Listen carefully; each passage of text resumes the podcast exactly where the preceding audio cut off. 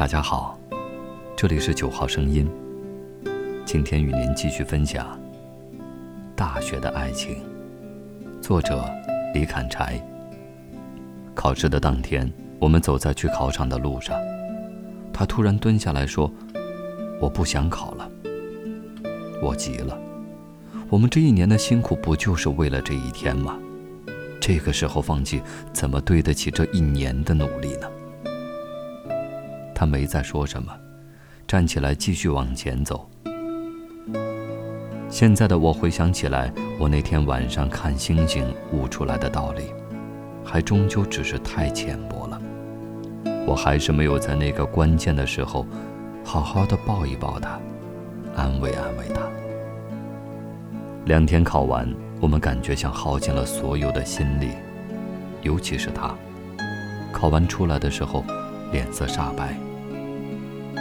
考试完，家里打电话催他回去，他也说要回家好好休息几天。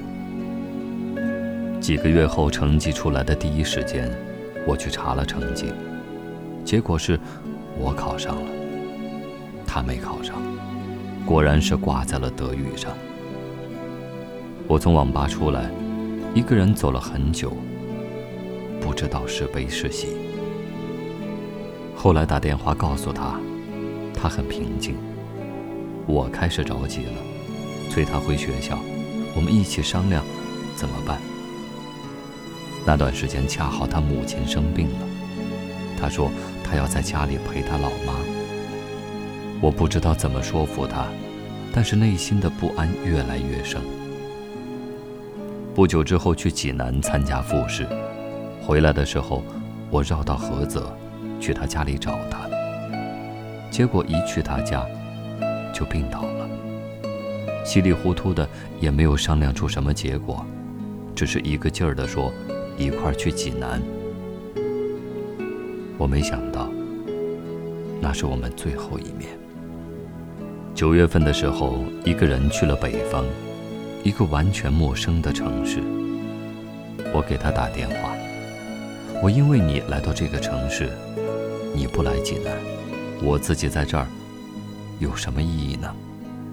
他很认真地说：“我在不在，这对于你来说都有意义啊。”他问我：“我真的要为你去济南吗？你在学校还有三年，我真的要为你等三年吗？”这三年，什么事儿都可能发生。师范类院校那么多女生，你万一喜欢上一个，我怎么办？就算没有，三年后我们都快三十了，还要两个人飘着吗？你怎么跟我结婚呢？我的心一直往下沉，很多问题我都回答不了。那时候想过再去菏泽找他好好聊聊。可是我终究没有。如果是上大学那会儿，我想我肯定会毫不犹豫的。但是我现在犹豫了。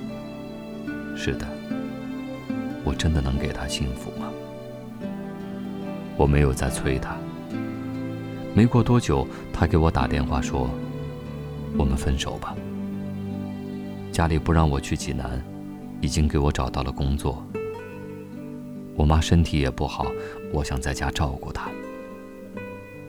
我十分平静地说：“好吧，祝你幸福。”之后居然一点事儿都没有，正常吃饭、上课。后来才意识到，那只是自己反射弧比较长。到了晚上的时候，像打完麻药后刚刚醒一样，疼痛开始一点点的翻上来。开始意识到，我真的失去了他。之后的那段时间，开始天天去网吧，靠转移注意力来缓解疼痛。济南的十一月，已经开始很寒冷了。晚上打完游戏回宿舍，我缓缓地穿过学校，像几个月前做完家教回来之后穿过校园一样。古老的校园落叶翻飞，山势的楼特别特别的老，叫法也特别的古老。五栋楼连在一起，称之为五排房。黑灯瞎火的夜里，我走过一排、二排、三排、四排、五排房，只是我再也找不到那个做好饭、等我回家的姑娘了。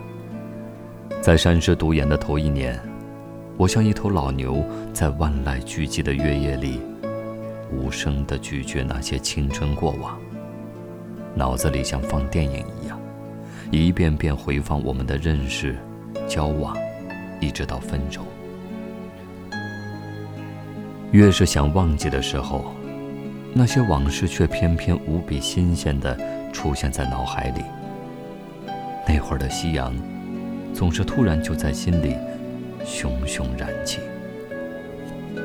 那一年总是做一些奇奇怪怪的梦，有时候梦见我们根本就没有分手，一块开开心心的去租一个破破烂烂的房子。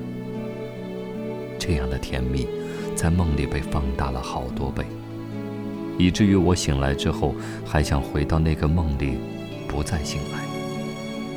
有时候在梦里意识到已经分手了，于是痛苦也能放大好多倍。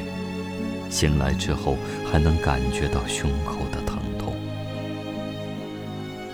那一年依旧还抱着很多的幻想。他说分手的那一刻，有没有指望我还会去找他？如果我去菏泽，他会不会跟着我回济南？有一天他会不会说？我在家不开心，你来接我吧。即使再疼痛，我没有再去找他，他也没来找我。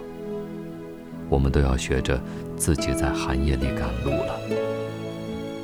第二年，她有男朋友了，家里介绍的。我开始奔走于各个辅导班和家教中心。济南人还保留着早睡早起的民俗。有时候我做完家教，坐在回去的公交车上，看到很多灯光都已经熄灭了。第三年我来北京实习，后来在北京工作。他在 QQ 上晒出了孩子，是个女孩。看着照片，我突然很欣慰。你一直说想要女儿的。终于如愿以偿了。年轻的时候，以为爱到能为一个人去死，就是真爱。但是后来发现，比死更难的事情多了去了。比如，你真的懂他吗？在他最需要你的时候，你真的能安慰他吗？你能解决得了他的问题吗？你在关键的时刻，心能跟他在一起吗？你以为你真的是情圣吗？不，过不去，想不明白，你就依旧是个傻瓜。我以为我过不去，但终究还是过去了。以前想不明白的事儿，慢慢的想明白了。以前觉得适合珍藏的，也该拿出来晒晒，晒了，就没打算收回去。散灰，扬尘。